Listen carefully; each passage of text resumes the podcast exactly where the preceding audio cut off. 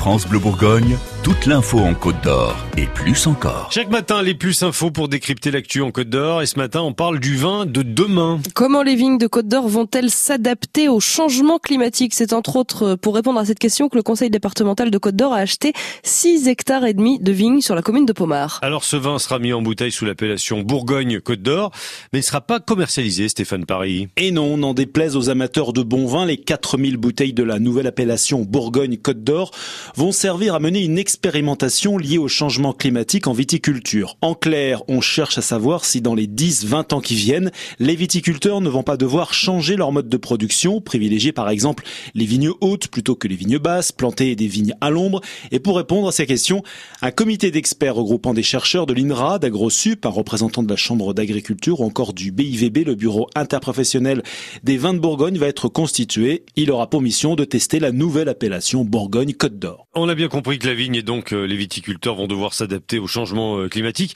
Ça veut dire que le vin de Bourgogne n'aura pas le même goût dans le futur Difficile à dire, hein. ce qui est sûr, c'est qu'avec des hivers plus doux, des étés très chauds et très secs, les vignes de Bourgogne vont changer et donc le vin risque d'évoluer. Après, est-ce que les deux monocépages, chardonnay pour le blanc et pinot noir pour le rouge, vont continuer à régner en maître sur le vignoble bourguignon?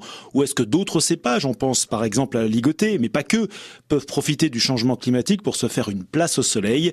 Ce n'est pas à exclure, selon Jean-Yves Bizot, viticulteur à Vaune-Romanée et président du pôle vigne et vin à l'université de Bourgogne. Il n'y a rien qui voyage plus qu'un cépage et euh, très souvent c'est des, des, des, endroits où ils se retrouvent, euh, ils se retrouvent euh, justement au gré des circonstances. Pour leur adaptation, bah, peut-être qu'il faudra à nouveau envisager euh, de faire bouger des cépages ou de créer des nouvelles variétés. Ça s'est fait euh, à d'autres périodes, hein, donc il n'y a pas de raison qu'on ne puisse pas le faire. Pour moi, le, notre culture, c'est pas le, c'est pas l'appellation. Notre culture, c'est euh, la production de vin. un peu de patience. Hein, la mise en bouteille et les premières dégustations de l'appellation Bourgogne-Côte d'Or, élevée sur la commune de Pomard, sont prévues au printemps 2021. France Bleu Bourgogne. France Bleu.